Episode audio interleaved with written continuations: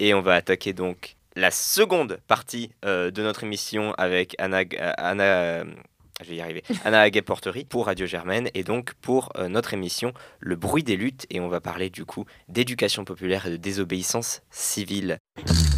Radio. Radio. Radio Germaine.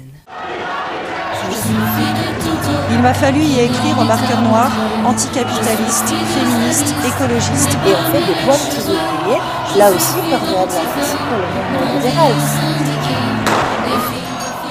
Le bruit des luttes. Alors Anna, euh, tu es euh, cofondatrice de la plateforme d'autodéfense populaire Notre Maison Brûle. Alors est-ce que tu peux nous expliquer ce que c'est? Alors, euh, notre maison brûle, elle a été, on, a créé ça avec un groupe d'une dizaine de jeunes euh, qui étaient notamment portés par Paul Poulain, qui est un, expert en, danger et risque industriel. Donc moi, j'étais pas du tout formée là-dessus. C'est vraiment lui qui m'a donné, euh, qui m'a donné, bah, qui m'a formée tout simplement. Un étudiant en géographie, voilà. Donc l'idée, c'était de partir de, du fait qu'aujourd'hui, en France, il y a euh, donc euh, 500 000 ICPE. Donc les, ICP les ICPE, c'est les installations classées pour la protection de l'environnement, qui, sont, euh, qui vont de, de, l'entrepôt agricole à l'usine, à la raffinerie ou à des, centrales. Euh, et qu'aujourd'hui, en fait, il y en a euh, 500 000 et il n'y en a que 41 000 qui sont soumises à inspection et dont les données sont rendues publiques. On l'a vu avec, en fait, pour, euh, pour revenir, je, vais revenir euh, dans la chronologie. Euh, ça a été lancé notamment pour les un an de l'anniversaire de l'incendie de Lubrizol, qui justement est ben, Exactement, illustre parfaitement euh, ce, euh, ce, ce manque de contrôle d'ICPE, parce que ce serait euh, une, une un entrepôt logistique qui aurait pris feu et qui aurait déclenché un départ de feu dans l'entreprise, dans euh, l'usine Lubrizol qui stocke des produits chimiques et toxiques. Donc il y avait vraiment l'idée de se dire que c'est scandaleux parce qu'on peut vivre à côté de ces sites dangereux sans même le savoir et que par euh, une accumulation, c'est-à-dire que euh, si euh, une accumulation de, ben, comme je l'ai dit tout à l'heure, en gros, s'il y a un site qui n'est pas inspecté, qui a un effet domino, etc., on, est vraiment mal barré. Tout peut exploser. C'est le, livre d'ailleurs qu'a sorti Paul Poulain à ce sujet. Donc il y avait vraiment une nécessité de produire un savoir populaire sur euh, ben, les dangers que le capitalisme fait peser sur nos vies et que les grands industriels f- font peser sur nos vies. Parce que notamment, par exemple, euh, sur le cas du nitrate d'ammonium, le nitrate d'ammonium, c'est ce qui a explosé à Beyrouth, 2750 tonnes. En France, on en, on en stocke euh, à certains endroits 100 000, 100 000 tonnes. Donc ça veut dire que vous avez vu les images de Beyrouth. Si ça arrive en France, on est foutu quoi. Et- et on n'en entend jamais parler. Donc il y avait vraiment cette nécessité de se dire.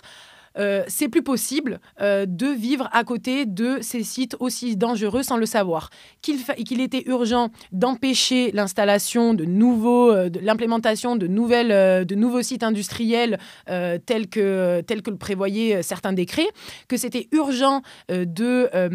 réduire toutes les activités, euh, supprimer même toutes les activités qui sont dangereuses, remplaçables immédiatement vers euh, des métiers euh, liés plus à l'assainisse- à l'assainissement de l'eau, traitement des déchets, etc.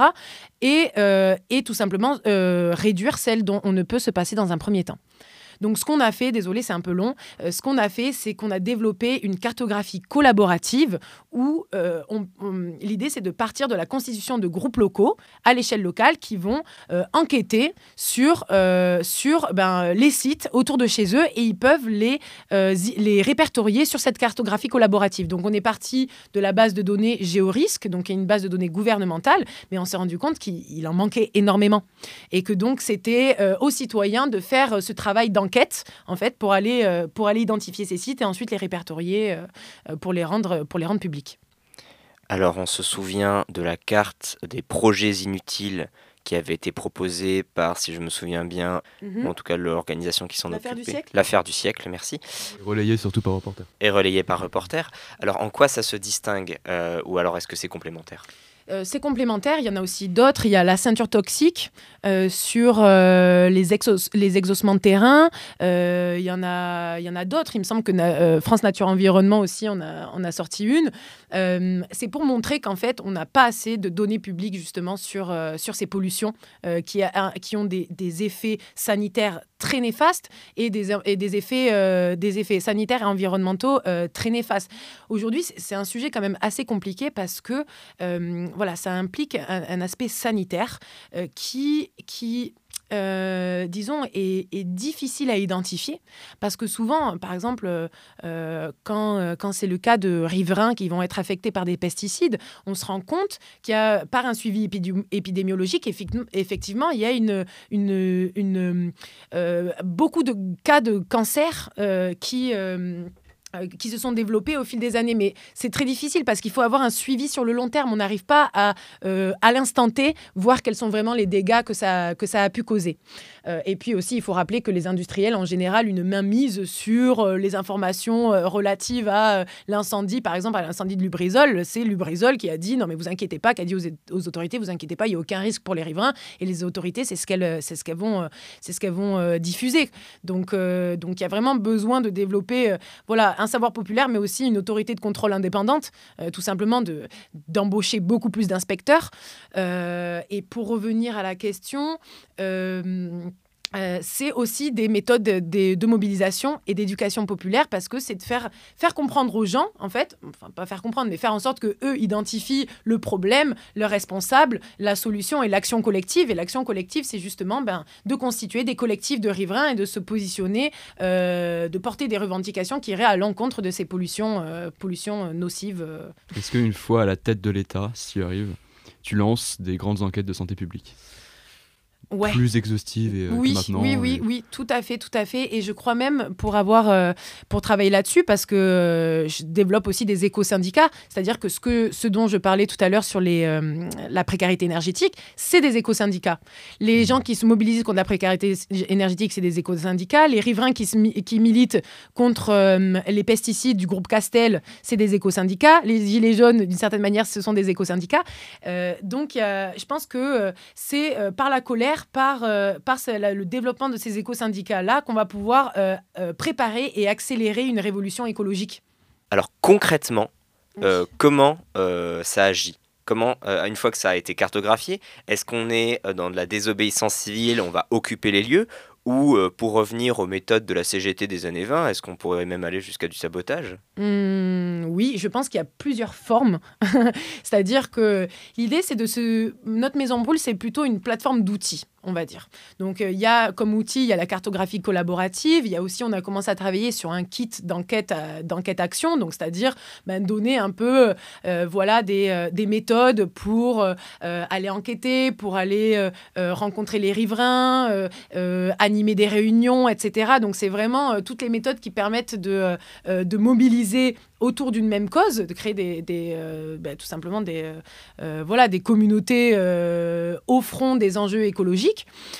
Euh, et donc, euh, donc, effectivement, on peut penser, euh, ce qu'on préconise, il y a toujours une idée de se dire, on tente d'instaurer le dialogue, évidemment. Euh, mais bon, souvent, force est de constater que les préfets, ils n'en ont rien à faire de ce qu'on leur dit, parce que les préfets, ils, doivent euh, répondre euh, aux enjeux de santé publique, mais aussi préserver la, puissance économique de leur territoire. Donc, c'est vraiment un peu contradictoire. Donc, je pense que ça peut prendre de différentes formes. L'objectif, et c'est ça l'éducation populaire, c'est que les gens se réapproprient les outils et qu'ils les mettent en place tels qu'ils les entendent. Ok, et donc euh, ces outils, ils s'ancrent dans une culture de résistance, donc la construction d'une culture alternative et donc la construction d'une éducation populaire pour mettre en, en œuvre cette, cette culture. Alors, est-ce que tu peux nous expliquer comment émancipation collective agit pour l'éducation populaire? Alors, euh, dans Émancipation collective, Alliance citoyenne, Notre maison brûle, il y a toujours un aspect euh, très important avec l'éducation populaire, qui est donc une vraie notion. Hein, c'est pas euh, apporter la conscience de l'extérieur à des gens qui, ont, qui, seraient à conscientiser. si, si, je peux, pour nos auditeurs, juste rappeler la définition des éducateurs populaires de l'éducation populaire. Euh, pour Paul Ricoeur, euh, cité par Franck Lepage, euh, l'éducation populaire, c'est une société dans laquelle les individus se reconnaissent divisés, c'est-à-dire traversés par des contradictions d'intérêts, et qui s'octroie de manière égalitaire le droit de discuter de ces contradictions, le droit de les mettre en délibération et le droit de trancher ces libérations. Exactement, c'est vraiment l'idée de ne pas séparer ceux qui font de ceux qui décident, de ceux qui réfléchissent et de ceux qui décident. C'est-à-dire d'avoir une réflexivité avant l'action, de pouvoir euh, analyser la situation dans laquelle je me trouve en, en termes d'inégalité sociale ou autre, de l'analyser et ensuite de, produire ma propre action. Euh, donc il y a toujours euh, ces méthodes qui permettent donc aux dominés en fait, de euh, ben, d'identifier ce que je disais tout à l'heure, euh, le problème, la solution, le responsable. C'est vraiment par des, des, types de questions. Nous, on appelle ça le rap d'engagement, où on va, on a euh, voilà des questions types pour faire en sorte, et on passe notre temps à écouter. La plupart du temps, c'est que la personne d'elle-même, elle doit se dire bon, ok, je, je vis ça, donc peut-être que le responsable c'est mon bailleur ou le responsable c'est Castel ou autre, et, et, ensuite se dire bon, mais effectivement, je suis pas le seul à être concerné par ce problème-là. On est très nombreux. Alors qu'est-ce qu'on pourrait faire ensemble? On pourrait faire plein de choses parce que l'union fait la force et que euh, c'est par le, nombre et par le rapport de force qu'on arrivera à, bah, s'émanciper aussi. Il y, a, un aspect très important de, de l'émancipation de notre capacité à développer notre compréhension du monde et notre capacité à avoir prise sur ce monde-là. Mais donc comment on s'y prend? C'est-à-dire qu'émancipation collective, c'est vraiment c'est de l'éducation populaire politique. Donc là, euh, c'est euh, c'est axé sur euh, l'amélioration de la société. Ce qu'on veut, dans la même un peu optique du socle commun, c'est de se dire d'aller poser des questions aux gens, les gens qui sont les plus éloignés de la vie politique en général, et de leur demander bon vous, qu'est-ce que vous avez besoin dans votre société rêvée? Qu'est-ce qui vous passionne? Qu'est-ce qui vous indigne? Quels sont vos besoins? Qu'est-ce que vous serez vous seriez prêt à faire. Et à partir de là, ben, il y a des, sujets en fait qui reviennent. Ben, souvent euh, les mêmes finalement euh, voilà la nécessité d'avoir plus de temps plus d'argent bon ça c'est des sujets qui ne sont pas très enfin qui sont concrets pour la plupart des gens mais qui sont relatifs à des thématiques qui sont euh, souvent similaires c'est-à-dire le fait d'avoir une éducation au service de l'émancipation de euh, de, cultiver la paix sur son territoire et à l'international, d'avoir une activité épanouissante pour toutes et pour tous, euh, une société des communs, une société des loisirs, etc. Est-ce mm. que la volonté politique, elle viendrait pas justement de ces gens-là, plutôt que d'en haut?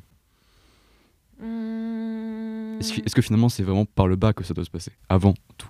Oui, oui, oui. Et après tout, enfin. Oui, oui, oui. Parce que, encore une fois, je reviens sur le fait que euh, ça doit partir du besoin des gens.